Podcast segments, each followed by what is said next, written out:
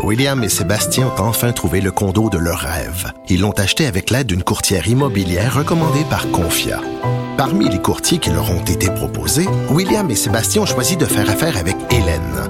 Elle connaissait bien le quartier et d'emblée, elle a compris leurs besoins. Ça a tout de suite cliqué. Mais quand même pas autant qu'entre William et Sébastien. Confia, on se dédie à l'espace le plus important de votre vie. Confia fait partie d'Espace Proprio, une initiative de Desjardins. Protégez vos dépôts, c'est notre but. La SADC protège vos dépôts dans les institutions fédérales, comme les banques. L'AMF les protège dans les institutions provinciales, comme les caisses. Oh, quel arrêt! Découvrez ce qui est protégé à vos dépôts sont protégés.ca.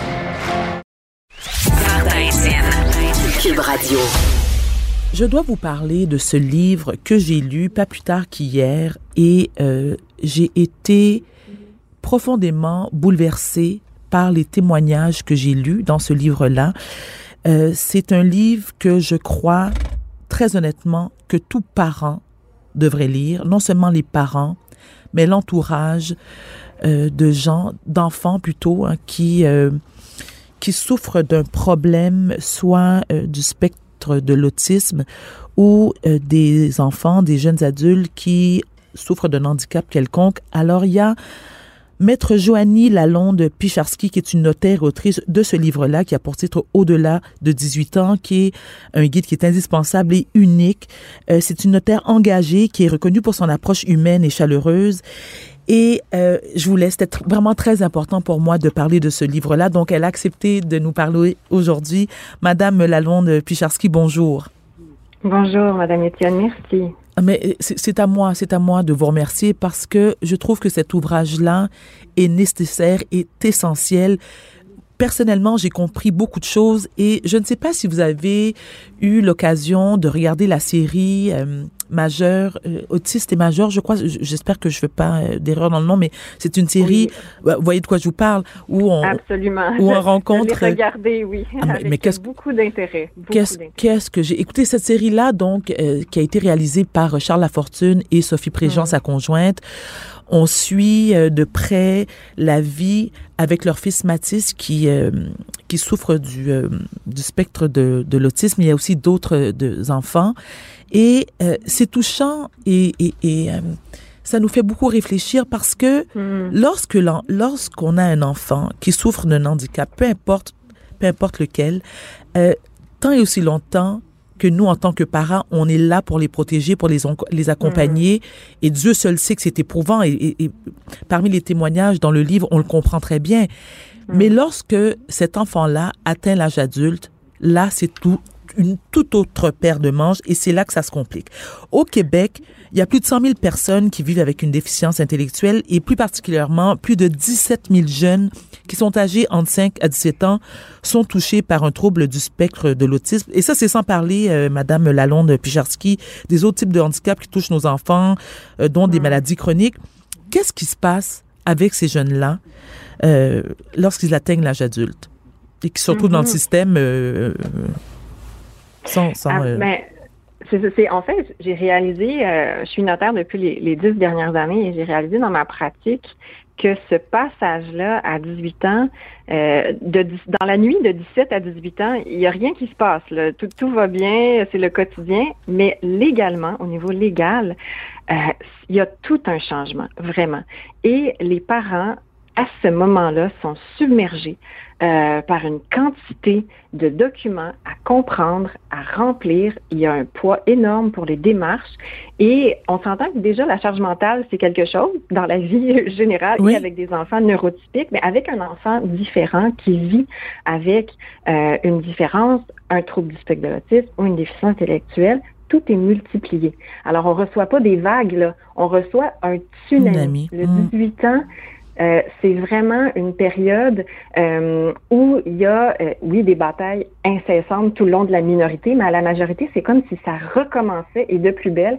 Et euh, je me suis rendu compte que les parents étaient vraiment seuls avec cette situation-là. Il n'y avait pas de, de, de guide. D'accompagnement, oui. étaient- Mhm. Oui, c'est ça, où tout était euh, euh, vraiment d'une façon, dans un même ouvrage, parce que les parents allaient à des conférences, assistaient à, à, une allocution, lisaient un pamphlet, à droite, à gauche de l'information, mais jamais toute l'information à la même place. Alors, avec une maman formidable qui s'appelle Marie-Claude Sénécal, qui a vécu ce passage-là à 18 ans avec sa fille, euh, on avait fait un petit guide maison, si vous voulez, pour aider les parents. Et aujourd'hui, ben, c'est devenu un livre plus complet pour vraiment les aider puis les accompagner.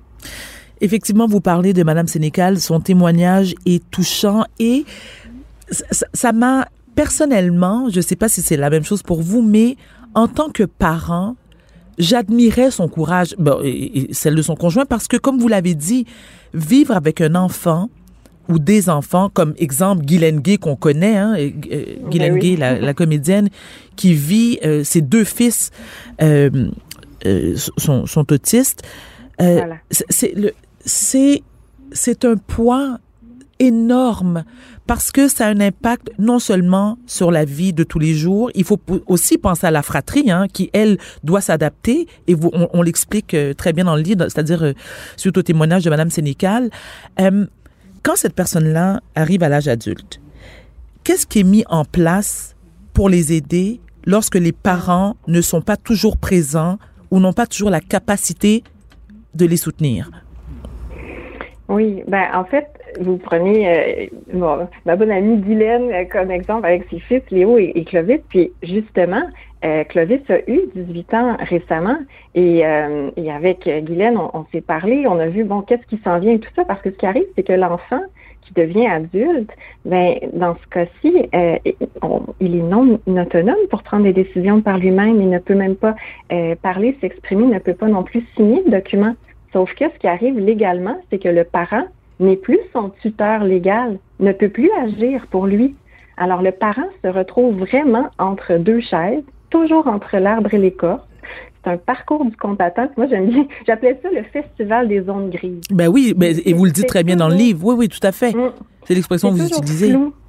Mais est-ce que... Oui, allez-y, excusez-moi. Hein.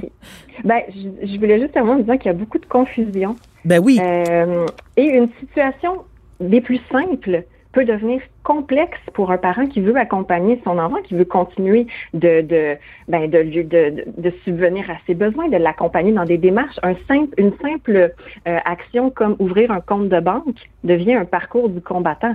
Euh, et tout ça, ça demande énormément d'énergie euh, et de temps aux parents. Puis ce temps-là, puis cette énergie-là, ils l'ont pas pour s'occuper finalement puis prendre soin de leur enfant et prendre soin d'eux-mêmes aussi parce qu'il faut pas qu'ils s'oublient dans tout ça. Et la fratrie, parce que souvent, il y a une fratrie ah. hein, qu'il faut s'occuper aussi.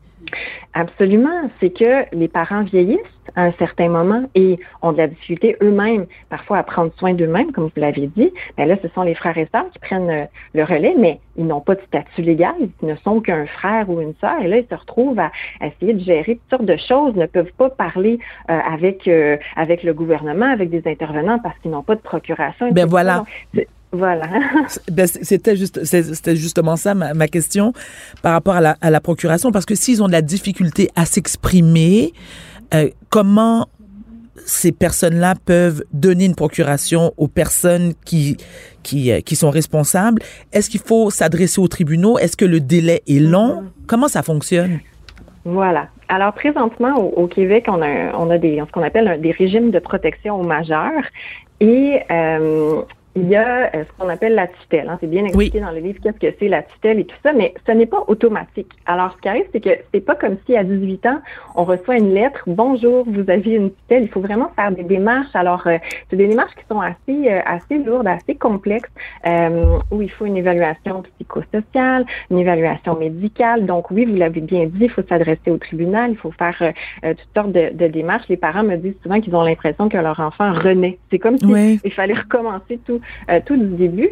Euh, par contre, je dois dire qu'il y a des nouveautés qui s'en viennent. Alors, euh, le curateur public, le gouvernement a vraiment une belle sensibilité, je trouve, dans, dans, dans l'ère moderne dans laquelle on vit pour vraiment favoriser l'autonomie puis l'accompagnement de ces personnes-là qui sont en situation de vulnérabilité. Donc, il y a des nouveautés qui s'en viennent avec le projet de loi 18. Ça va entrer en vigueur euh, l'an prochain, en 2022. Et on parle de mesures comme, par exemple, l'assistant au majeur. C'est une nouvelle mesure qui va faire en sorte qu'un parent ou un proche aidant ou un frère ou une soeur va pouvoir accompagner, aider pour des actes simples d'administration. Bon, euh, enfin. Et donc oui, on voit de la lumière au bout euh, du tunnel. J'ai espoir. Donc c'est vraiment, on, s'en va dans la bonne direction, mais il faut vraiment en parler. Et comme vous disiez, l'émission euh, Autisme bientôt majeur ou, maintenant majeur, ce sont des des euh, les façons euh, de voir le quotidien, de voir les combats de voir comment est-ce qu'on peut, comme société, alléger tout ça, accompagner les parents, euh, puis aller vraiment vers euh, euh, des démarches qui sont plus simples. Vous parlez d'accompagner les parents, justement. Vous en avez accompagné plus d'une centaine, hein, surtout des mamans dans le passé. Parlez-nous de cette maman, Madame Sénécal, que vous avez choisi de mettre à l'avant-scène dans votre livre, et pourquoi vous êtes attardé à son cas, à elle particulièrement? Alors, ben, il y a deux mamans. en fait, il y a plusieurs mamans, mais il y en a deux en particulier. Il y a Marie-Claude Sénécal, avec qui j'avais euh, élaboré ce guide-là au début, mais celle qui a écrit euh, les témoignages dans le livre euh, est une maman qui s'appelle Anouk Lanouette Turgeon. C'est une maman en or, c'est une auteure aussi. elle est à l'origine aussi du mouvement Parents jusqu'au bout. Alors, on les avait vus à un moment donné, tout le monde en parle, à tout le monde en parle avec euh, la maintenant députée euh, Marilyn Picard, euh, pour faire en sorte que leur enfant ait du soutien financier. Hein. Donc, c'est des mamans qui vont vraiment, comme, comme l'a dit, jusqu'au bout, qui sont investies, qui se battent jusqu'au bout pour leurs enfants. Et elle écrit aussi dans, les journaux, et, je, je, lis toujours ces, plume vraiment, euh, et je suis toujours euh, tellement émue et par des synchronicités ou le hasard de la vie, euh, on, s'est croisés et je trouvais que cet ouvrage-là ne devait pas juste être légal ou juridique. Bon, ça aurait été un peu un peu triste aussi là, que ce soit juste un livre comme ça. Je dis, je veux mettre quelque chose d'humain et moi je peux pas mettre cette humanité-là. C'est une maman. Alors Anouk, par ses textes poignants, vraiment est venue témoigner de cette réalité-là, de, cette, de la, vraie vie, quoi. Pas ben juste en termes euh, de, de, intellectuels et tout ça, c'est et procédural et juridique. Non, la vraie vie aussi. Donc, euh, c'est vraiment euh, ces textes me bouleversent à, à, chaque fois. Ben vous n'êtes pas la seule parce que justement au début du livre, lorsqu'on lorsqu'elle apprend hein, tout le passage où elle témoigne, lorsqu'elle apprend que son son son fils est différent. Hein, j'avais l'impression de vivre ce qu'elle vivait le moment où elle est dans la voiture et elle dit, et ça j'ai trouvé ça mais tellement beau, c'est qu'elle aime son enfant, comme tous les parents devraient dire d'ailleurs, c'est c'est à la vie, à la mort, même si qu'on a un enfant différent parce que et elle s'est aussi culpabilisée. Hein. On sent qu'elle se, se, culpabilise, pardon, parce que lorsqu'elle dit par exemple que euh, est-ce que euh, je, je, vous dis ça, j'ai les larmes qui montent aux yeux parce que je, je, sentais, eh, est-ce que ça, si c'est de sa faute à elle, euh, pourquoi elle a, elle a pas réussi à avoir un enfant? Puis moi, j'aime pas, c'est moi qui utilise ce terme-là, mais le terme normal, c'est parce que vous savez, euh, Madame Lalonde Ficharski, lorsqu'on lorsqu'on est mère, c'est comme si on oublie que c'est peut-être un, un, obstacle qu'on peut vivre comme parents. On prend pour acquis que nos enfants vont, vont, vont naître avec tous leurs membres, toutes leurs capacités physiques et intellectuelles. Mm. Et lorsqu'on est confronté à justement ce type de situation-là, ben, on peut pas faire autrement que se questionner en tant que parent et éprouver une forme de culpabilité, aussi petite soit-elle. Mais mm. on, on, on écoutez, j'ai tellement aimé votre livre, j'ai tellement aimé votre livre parce que moi, j'ai, pas cette difficulté-là en tant que parent. Et je trouve que c'est un acte, euh, une démonstration d'amour inconditionnel. Euh, je, trouve ça, je, trouve ça magnifique. Et malheureusement, le temps file, euh, Madame Lalonde Picharski. J'ai, j'ai une dernière question, si vous me permettez. Qu'est-ce que les parents et les enfants handicapés ne savent pas, selon vous, et qui leur permettrait d'avoir euh, une vie meilleure à l'âge adulte? Euh, vous l'avez dit, euh, les parents, face à l'avenir, sont très anxieux. L'avenir est anxiogène. il y a beaucoup d'inconnus. Et les parents me demandent et se demandent, mais qu'est-ce qui va arriver plus tard quand hmm. je serai plus là pour mon enfant?